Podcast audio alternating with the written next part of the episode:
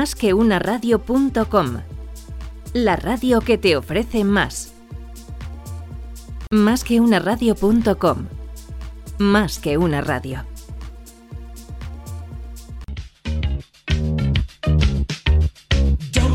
¿Qué me cuentas, Buddy? ¿Qué me cuentas, Buddy?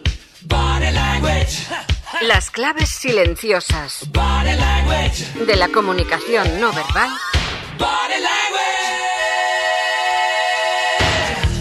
Contadas por Constanza García. Buenos días y bienvenidos a nuestro programa número 21 de ¿Qué me cuentas, Body? Mi nombre es Constanza García y hoy hablaremos de si tenemos o no tenemos cara.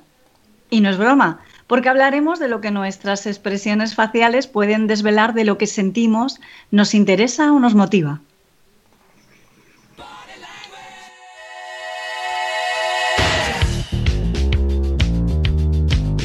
¿Qué me cuentas, Buddy? ¿Buddy?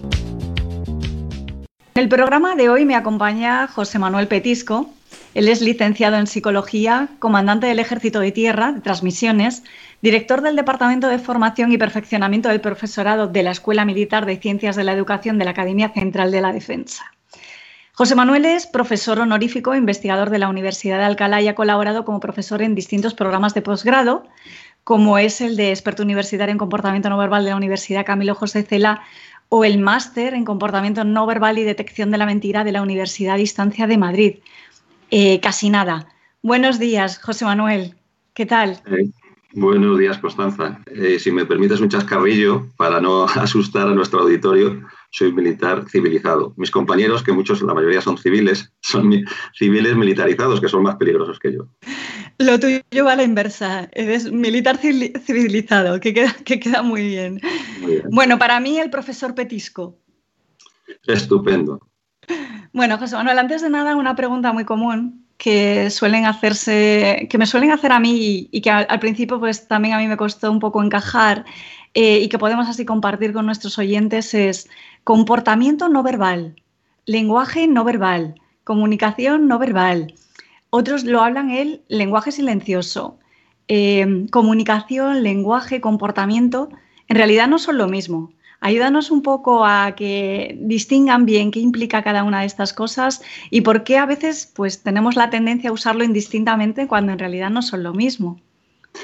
Efectivamente, Constanza. Además, eso es una pregunta típica. Son términos parecidos, pero responden a concepciones diferentes.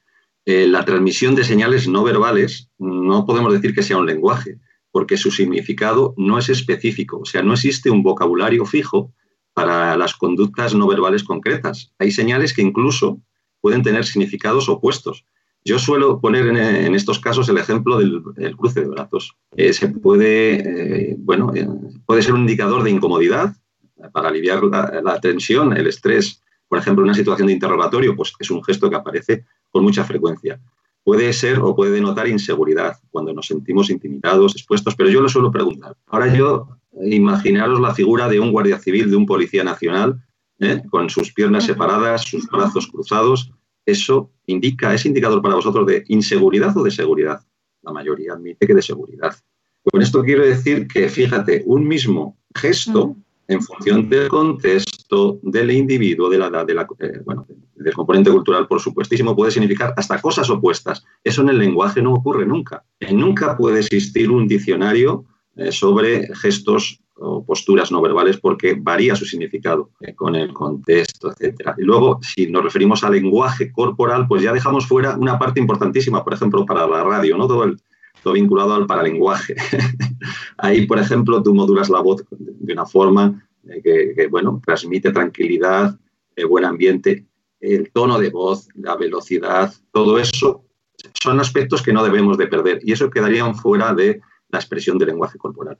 Luego, en cuanto a comunicación y comportamiento no verbal, bueno, ya hay los matices. Normalmente nos referimos a una, cosa y otra, pero sí, sí hay matices, porque eh, la comunicación es la transmisión de señales mediante un código común entre el emisor y el receptor. Y no siempre existe eh, e-, ese, ese, código, no es compartido. Podríamos poner aquí muchos ejemplos. Entonces, la comunicación verbal además conlleva transmisión voluntaria, intencionada, pero en ocasiones, y tú lo sabes, eh, se, transmitimos se nos escapa Eso es, y no con intención de comunicar cosas, se nos escapan cosas, con lo cual se adopta eh, en los últimos años y sobre todo en psicología más la expresión eh, non-verbal behavior, eh, comportamiento no verbal, conducta no verbal, porque englobamos todos los signos no verbales. Yo creo que con eso quedaría más o menos explicado. Magistral. cuando yo digo que eres el profesor Petisco, es porque eres el profesor Petisco.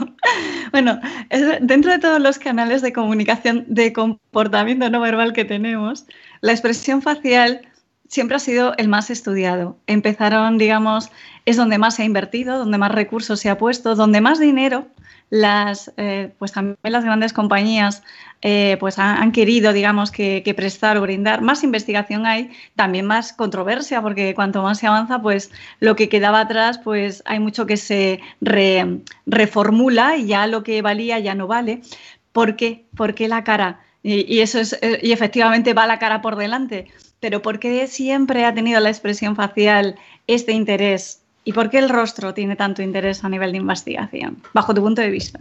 Efectivamente, ha tenido y sigue teniendo y sigue siendo motivo de controversia. Fijémonos que nuestro rostro es nuestro sello de identidad. Miramos nuestro DNI y ¿qué aparece? No aparece el cuerpo, aparece el rostro. Nos permite distinguir, diferenciándonos a unos sujetos respecto a otros. Eh, siempre se ha rendido homenaje al rostro a través de retratos, fotografías. Y además es donde se sitúan los principales receptores sensoriales, la vista, el olfato, el gusto. Eh, a través del producimos sonidos, a través de nuestro, nuestra bola, sale a través del rostro, a través de, gracias al aparato fonador. Además es una fuente importantísima, fuente enorme de señales a nivel no verbal. dentro de los canales posibles, el rostro es el más rico. Tú sabes, o sabemos que eh, bueno, en el rostro se agrupan unos 43 pares de músculos y esa musculatura con distintas posibilidades o eh, bueno, pues permite emitir, dicen, unas o más de 10.000 eh, señales diferentes. Ojo, no todas ¿eh? tienen significado, por lo claro. Y luego, por otra parte, pues es curioso, es interesantísimo su estudio porque es complejo el movimiento de nuestro rostro. Resulta que la zona inferior de nuestro rostro, la parte de la boca, la controla el hemisferio contralateral. La parte izquierda la controla mi parte derecha o la parte de, esa corteza motora. Y sin embargo, la parte superior es más compleja todavía porque hay franjas motoras que van al lado izquierdo y otras al lado derecho. Por eso, en ocasiones, cuando se produce una lesión que me provoca la parálisis de la boca en el lado derecho, en la parte inferior, sin embargo, en la parte, de, eh, la parte superior no se produce. Puedo mover la ceja y, sin embargo, se me ha quedado paralizada la boca de ese lado. Es curioso. Y luego se ha dicho que, el, bueno, que, que el, la cara o el rostro es el espejo del alma. ¿no? Ahí se, hay una creencia de que la cara refleja nuestra forma de ser, nuestra personalidad. Eh, hay eh, psiquiatras eh, famosos como Fernando Rojas que dice que en el rostro reside la esencia de las personas. ¿no? Refleja además el paso del tiempo a través de arrugas, surcos. Luego hay trucos. ¿no? por así decirlo, hay cuatro tipos de signos que puede transmitir nuestro rostro y que tenemos que tener en cuenta a la hora de analizar expresión facial. Por un lado están los signos estáticos, la apariencia individual, mi rostro, mi cabeza, mi estructura ósea, mis tejidos mayores, menores. Luego hay signos lentos que se van modificando con el paso del tiempo, arrugas, la textura de la piel. Signos artificiales, yo me puedo maquillar, me puedo eh, dar votos, puedo ponerme eh, lentes, bueno, todo el conjunto de cosméticos. Y luego lo más interesante son esos signos rápidos, la acción facial, la actividad neuromuscular. Entonces, fíjate qué complejidad y de hecho, para muchos autores, eh, el, rostro es la fuente de información acerca de las emociones sentidas. Eso es una corriente, luego hay otras, yo añadiría que puede revelar multitud de matices acerca de nuestras intenciones, que sería otra corriente totalmente distinta. Entonces, pues viendo todo en su conjunto, es normal que sea un foco muy atractivo para digno de estudio. Fíjate, 43 músculos, tú lo has dicho, que pueden interactuar hasta dando lugar a 10.000 movimientos. Quien pretenda eh, decir que es dominante, de, o sea, que domina todos los 10.000 expresiones, sumando además la individualidad de cada persona, pues casi es, eh, parece que sobrepasa lo humano. Eh, si le metemos todos los matices que acabas de decir, pues de ahí la complejidad, pero también el interés. Lo complejo a veces llama muchísimo la atención, enriquece cuando consigues adivinar algo más, parece que has aportado ese, ese lado de la ciencia, pero es muy complejo. Eh, establecer, como has dicho tú, una biblioteca sencilla a base de fotografías, por muchas fotografías que tengamos, no va a cubrir nunca el universo de lo que somos con, nuestro rostro. Eso es, y sobre todo. Yo estaba pensando ahora en lo último que eh, cuando has empezado a hablar de, de, la foto y digo, ese interés porque cambiamos la foto del DNI de forma constante y es, es que ya no eres la misma persona, aparte de porque evolucionas en edad, es que muchas veces ni siquiera tu expresión cuando estás de base se te queda exactamente igual. Claro. Algo en ti puede haber cambiado que hace que tu expresión no te identifique. Yo sí que lo veo a lo largo de, mi desarrollo personal a través de las fotos. Bueno, constantemente mantenemos a lo mejor determinados gestos y hace que se marquen más unos pliegues que otros. Al final nos dan, es un poco, eh, bueno, pues el resumen de nuestra vida, ¿no? o un poco refleja si hemos llevado una vida más estresada, menos estresada, etcétera, etcétera. Hay otro binomio que, pues, que resulta muy interesante a la ciencia, es esa asociación, lo comentabas antes, que es entre expresión facial y emoción, expresión facial e intención. Eh, genera curiosidad porque prácticamente pues esa, esa posibilidad de decir voy a leer el rostro y en base a tu rostro puedo sacar cuál es tu emoción, pues lógicamente pues, pues resulta muy atractivo saber si estás contento, si estás triste. ¿En realidad tú lo entiendes así? ¿Crees que es la clave para entender las emociones eh, o no? Es, es decir, ¿puede haber expresión facial sin emoción y puede haber emoción sin expresión facial? Bueno, Constanza, me haces preguntas puliagudas. Pero, pero para eso te traigo. en algunos sitios para hablar de estas cosas, ¿no? Pero muy interesante la pregunta. Yo partiría eh, para hablarle a nuestro auditorio, bueno, eh, de que tenemos modelos distintos en psicología sobre lo que es emoción y que no hay acuerdo sobre lo que es emoción, ni, ni de cómo medirla incluso. Entonces, eh, sabemos que aparecen antes que los pensamientos, están vinculadas a procesos adaptativos, eso es muy importante, y hay autores que nos hablan de distintas funciones que cumplen las, las emociones. Eh, normalmente, bueno, hay consenso en admitir que hay una función de tipo adaptativo, ¿no? En el sentido de que nos han facilitado, han facilitado la adaptación a nuestro medio, incluso la supervivencia del ser humano como tal. Por otro lado, hay, eh, cumple función de tipo motivacional, energiza, energiza la conducta, facilita la ejecución. Y también otra función importante es de tipo social, permite predecir el comportamiento. Y ahí no estamos hablando de intenciones, es mi pregunta. Hay un, bueno, distintos modelos, como digo, eh, se admite, por ejemplo, el modelo tridimensional, donde nos viene a definir que la emoción es una experiencia multidimensional, donde están implicados tres sistemas. Por un lado está todo el componente fisiológico. Yo digo sentir eh, alegría y hay unas sensaciones que tengo. A nivel fisiológico hay cosas que puedo medir, la tasa cardíaca, la actividad electrodermal, etcétera. Tú lo sabes también como yo. Hay otra, otra dimensión que es eh, la cognitiva. Cuando siento esa emoción, pienso cosas. Y hay otra que es la de tipo conductual. Expreso cosas o, emito señales, voy a decirlo así mejor. Eh, hago cosas. Entonces, ¿por qué tiene que haber una correspondencia entre lo que yo siento, por ejemplo, alegría, y lo que yo expreso? Si yo puedo expresar la alegría con llanto, yo en mis clases, eh, bueno, cuando toco estos temas, eh, suelo hacer una cosa y es poner imágenes de deportistas, de medallistas olímpicos, en unas situaciones en las que ellos reconocen haber vivido los momentos más felices o más ingratos de su vida. Y pongo, por ejemplo, la fotografía de Valverde. Yo que soy aficionado al ciclismo, pues conozco el contexto de cuando ganó el Campeonato del Mundo, pero quien lo desconoce puede, tiende a decir que estaba muy triste, cuando era todo lo contrario una explosión de alegría que le supuso entrar, bueno, llorar, ¿no? Le pongo la fotografía de Federer, de un año en el que perdió contra Nadal, está llorando, pero es que en otras ocasiones, en otros años, está llorando y es porque había ganado, etcétera, etcétera. Entonces, hay muchos ejemplos donde vemos que el llanto puede tener significados afectivos muy diferentes, dependiendo del contexto. Lloro para obtener cuidados de otro, lloro porque me siento feliz, lloro porque me duele algo, lloro porque estoy enojado, etcétera, etcétera. Entonces, no se puede decir cómo se siente alguien únicamente a través de la expresión facial. No todo el mundo sonríe cuando está contento o arquea el interior de las cejas hacia arriba eh, cuando está triste.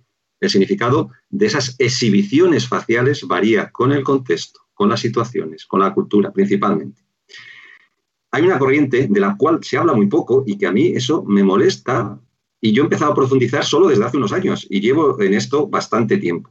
¿Por qué no es muy conocida? Pues porque, bueno, por distintos motivos. Yo ahí me guardo un poco o sería motivo de, otra, de otra, otro tema, otra pregunta. Entonces, e, esta corriente se llama ecología del comportamiento, donde hay pues, gente con mucho renombre como Russell, tenemos españoles como Fernández Tols, a Crivelli, también español, a, a, discípulo de Ekman, que trabajó con Ekman, recordémoslo, y nos viene a decir que emitimos señales faciales para producir efectos en el otro, en el receptor, y que son beneficiosos para mí, para el emisor. O sea, más que expresar el estado interno en el emisor, este enfoque lo que nos dice es que la expresión facial eh, cumple una función adaptativa. Eh, si nuestras, eh, nuestra naturaleza nos impulsara a ser siempre honestos, eso nos haría más vulnerables al abuso, a la manipulación.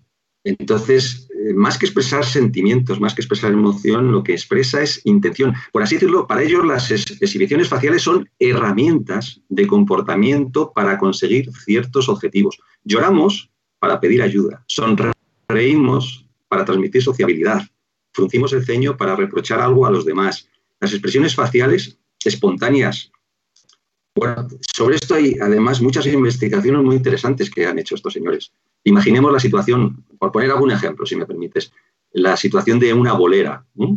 Eh, cuando alguien hace pleno, pues ellos colocan unas cámaras en dos sentidos opuestos. ¿Y qué ocurre?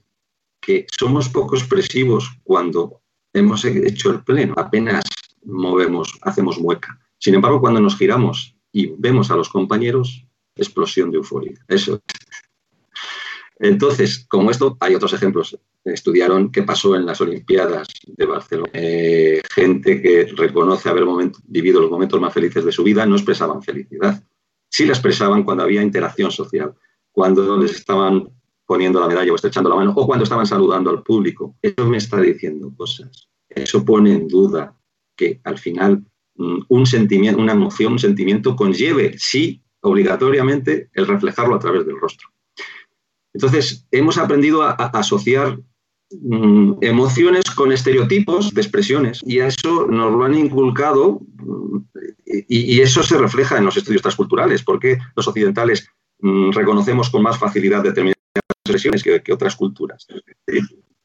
Bueno, entonces podríamos decir, fíjate, y esto va a chirriarle a mucha gente, que el rostro no expresa nada, sino que es una estrategia de comportamiento impulsada por los motivos, por las necesidades sociales del remitente. Es difícil conocer la verdadera emoción que siente alguien si no se lo pregunto.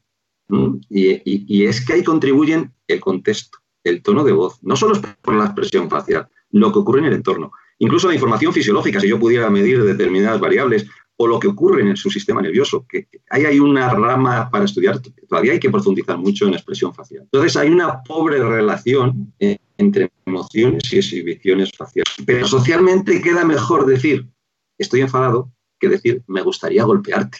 Entonces, claro, parece que tenemos que humanizar lo de la expresión facial. ¿no? No, es que yo quiera golpearte, es que estoy enfadado, me siento mal. Es expresarlo en plan, en términos de emociones, no de intenciones.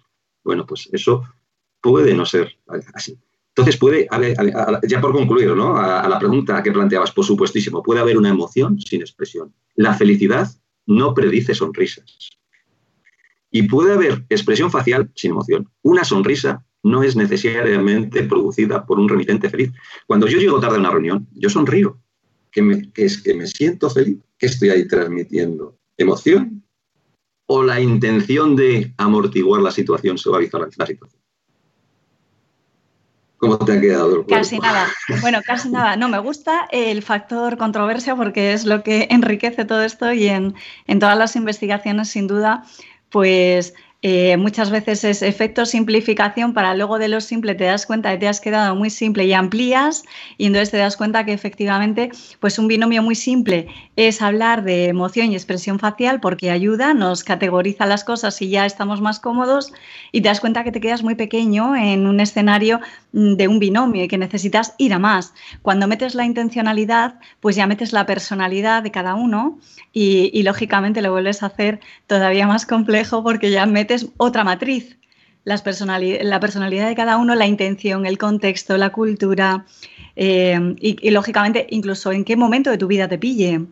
Entonces ya a partir de ahí, pues lógicamente volvemos a interactuar como seres humanos que somos y que no estamos solos y que lógicamente lo que hacemos es buscando un impacto, una influencia en los demás y una adaptación o una aceptación. No nos gusta estar solos y buscamos esa aceptación. Entonces, eh, la controversia que tú acabas de, digamos, vamos a llamarlo controversia, pero bueno, el debate que acabas de abrir es el que anula un poco el concepto simplista de universalidad de las expresiones como tal, como titular, en el cual dices las emociones son seis, universales, las tenemos todos, las proyectamos todos. No exactamente desde el punto de vista de que no sea cierto, pero sí que para el estudio de la relación entre expresiones faciales y emociones hay que tener en cuenta más variables que solamente la emoción. Es un poco la, la, historia de todo esto. Un, un factor que no se me olvidaría también comentar contigo es que una parte es lo evidente, lo que proyectamos, lo que vemos, que son esas macroexpresiones, las que lógicamente son visibles a los demás, esa sonrisa que dices tú, bueno, voy tarde, voy a ver si con una sonrisa pues nadie me llama la atención o el que tenía intención mm, ya se lo va a pensar. Pero hay otras que son involuntarias, las llamamos microexpresiones, están porque son más cortas, son más menos visibles, mm, más sutiles o como queramos decirlas. Eh, ¿Qué opinas de las microexpresiones en este sentido? ¿También hay controversia en el sentido de si existen o no existen o es para aventajados en estudiosos de la emoción y de la expresión facial?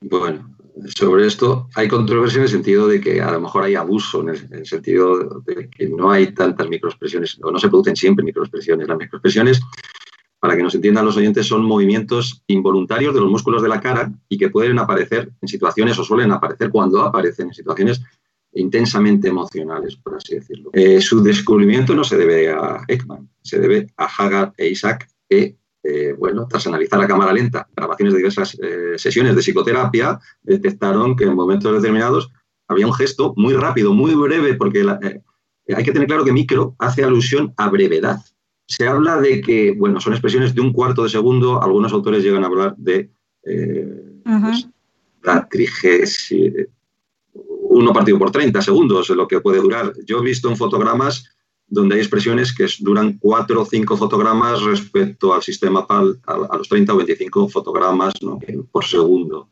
Son expresiones muy breves. Existir, existen.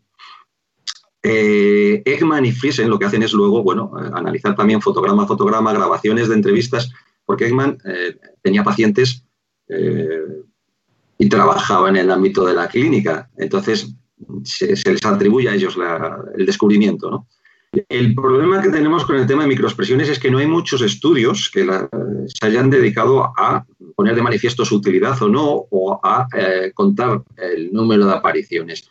Eh, los que más han dedicado a esto han sido el famoso Steven Porter y hay un estudio muy interesante mm, del año 2008 que es de, Porter y de Tenbreike que pone de manifiesto que estas surgen cuando los individuos intentan camuflar sus expresiones emocionales. Entonces, esas expresiones son muy difíciles de, simular.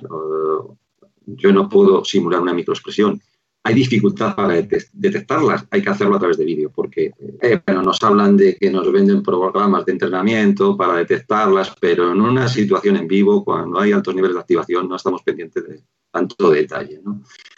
Entonces, depende de los autores a los que acudamos, unos nos hablan de que revelan emociones inconscientes, otros de que, nos de, que delatan la emoción oculta, más en la corriente de Ekman, nos hablan de que estas emociones son emociones que queremos ocultar, que tenemos la intención de ocultar, eh, pero también eh, ahí está el amigo López, eh, cuando publicó con Masumoto igual, y, López Nieto, ¿no? su publicación nos venía a decir que en ocasiones son estados emocionales que se procesan de forma rápida, con lo cual tampoco tendría significado. Para mí lo interesante de este estudio de, Porter y otros colaboradores es que son los primeros en realizar una investigación exhaustiva sobre expresiones asociadas con emociones genuinas y engañosas. Y fíjate, tengo por aquí el dato.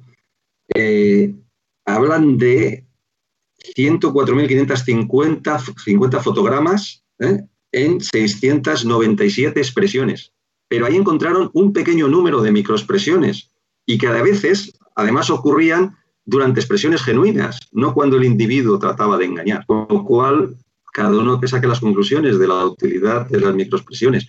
Es un, algo muy atractivo, desde luego. Eh, uno debe de prestar a las atención a las inconsistencias, a las incongruencias entre distintos canales, como tú muy bien sabes. Pero también uno debe ser un analista, debe ser consciente de que a veces estas expresiones no pueden, no tienen Es decir, en cuanto a microexpresiones, por supuesto existen, hay una, bajo mi punto de vista, una utilidad relativa, ¿no? Y luego, bueno, podríamos hablar de eh, qué base científica tiene esto, hablar un poco de la teoría de Ring, pero son cuestiones muy, técnicas. Eh, viene a decirnos que nos llegan las señales por dos vías distintas, entran en conflicto y se nos puede escapar esa expresión también. Bueno, se nos pueden escapar y tampoco es cuestión de estar a la caza de, porque como dices tú, no siempre se presentan y no siempre hay una intención distinta a la que quieres manifestar. Es decir, no siempre están y por tanto no hay que ir a buscarlas porque no salen así, eh, no, no, es el previo a, no es la intención oculta de. Entonces, bueno, pues están, pero no, no se manifiestan tanto. Hablabas antes también de herramientas, porque todo lo complejo lógicamente invita a que detrás de ello haya alguien trabajando por hacerlo más sencillo.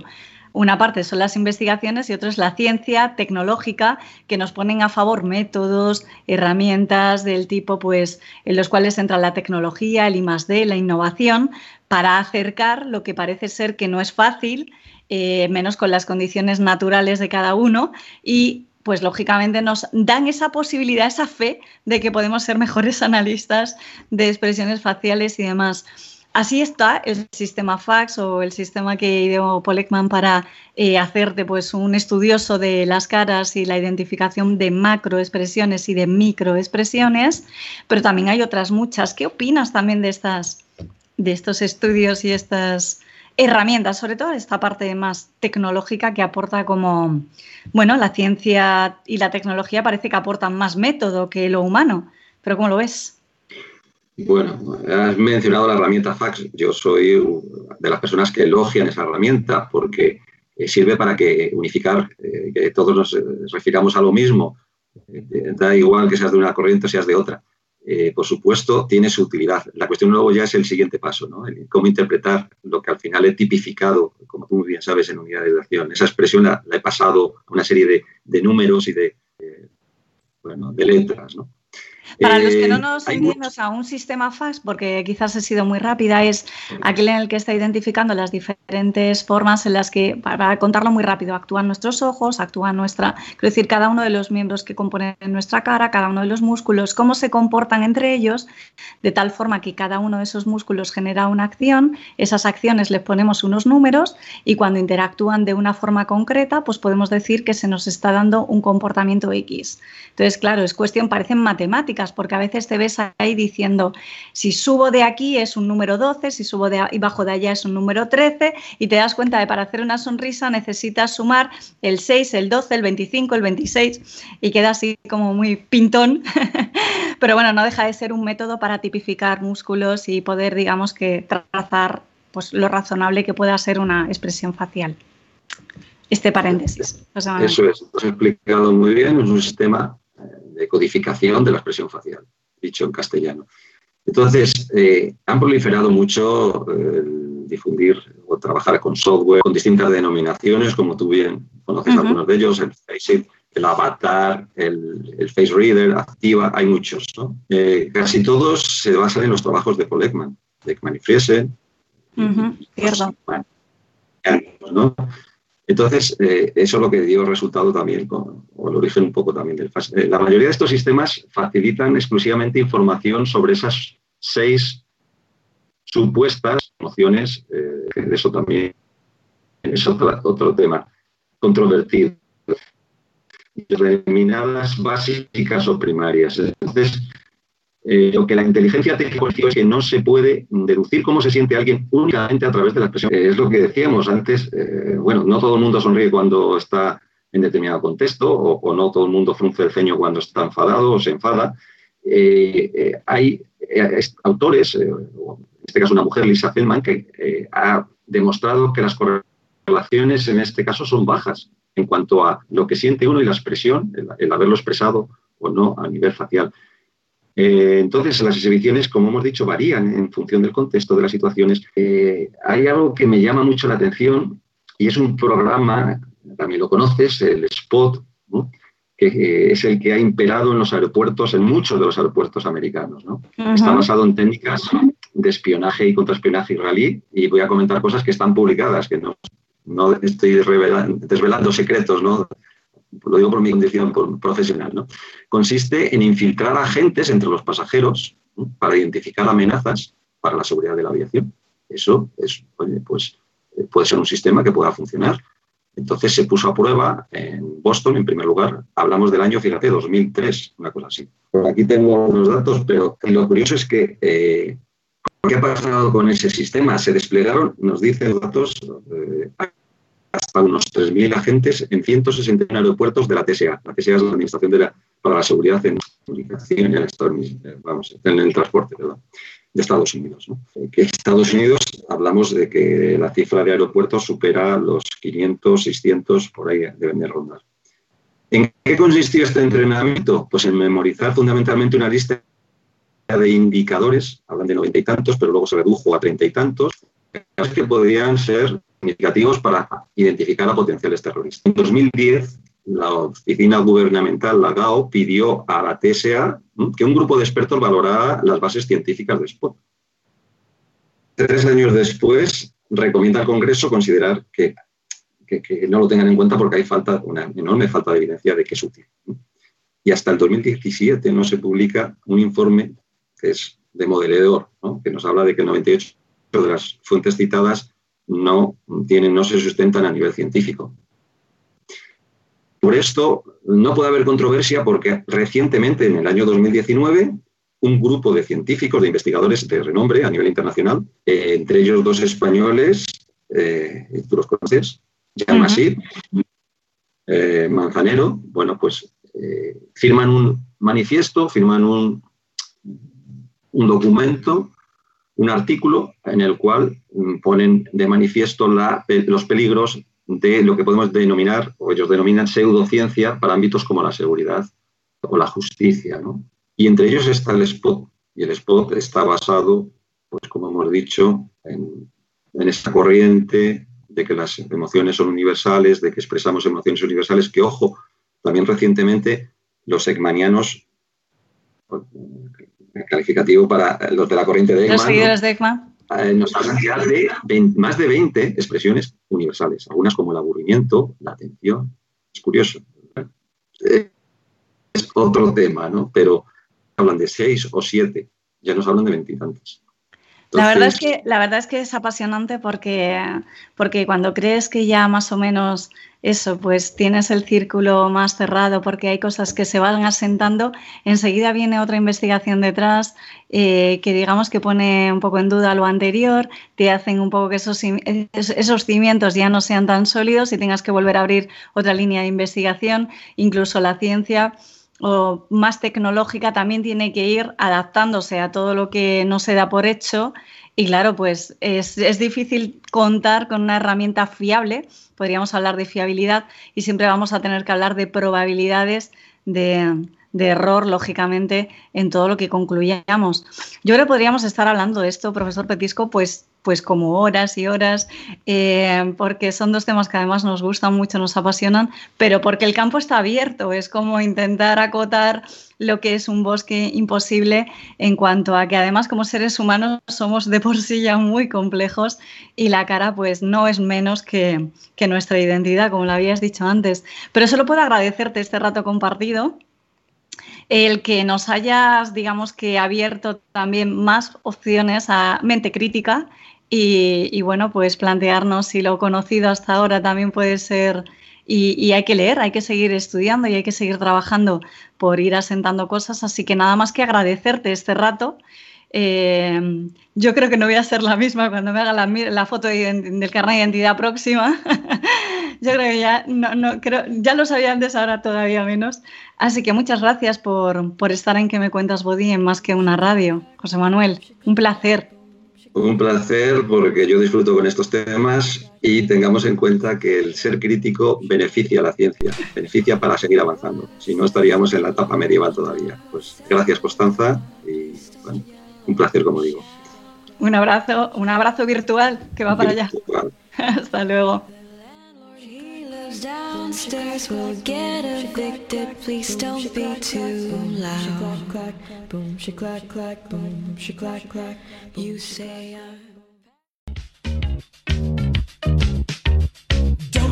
¿Qué me cuentas, buddy? ¿Qué me cuentas, buddy? Las claves silenciosas de la comunicación no verbal.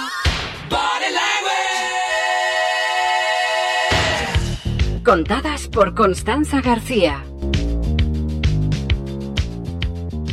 Más que una radio.com. La radio que te ofrece más.